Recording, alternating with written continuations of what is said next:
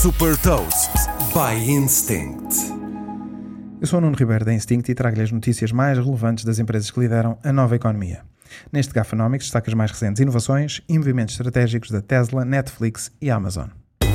Gafanomics. Nova economia, novas regras.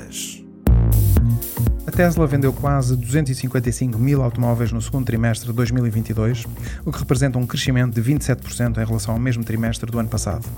As vendas ficaram abaixo das expectativas e são justificadas pela falta de componentes, constrangimentos na cadeia de distribuição e por restrições que afetaram a operação da fábrica da Tesla na China.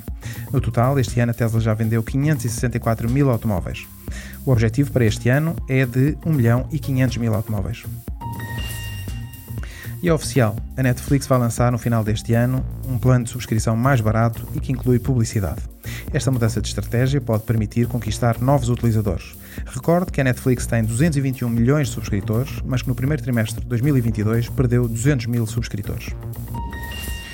E a Amazon prepara-se para comprar uma participação no serviço de distribuição de refeições GrabUp, que é detido pela Just Eat Takeaway. Para já, vai comprar uma participação de 2%, mas ao que tudo indica, pode vir a aumentar a participação para 15%. Com esta novidade, os membros da Amazon Prime nos Estados Unidos têm acesso gratuito ao serviço de subscrição GrabUp Plus. Esta é mais uma forma de fortalecer a oferta da Amazon Prime, que inclui desde entregas rápidas de encomendas e serviços de streaming de vídeo e de áudio da Amazon. Sabe mais sobre inovação e nova economia em supertoast.pt.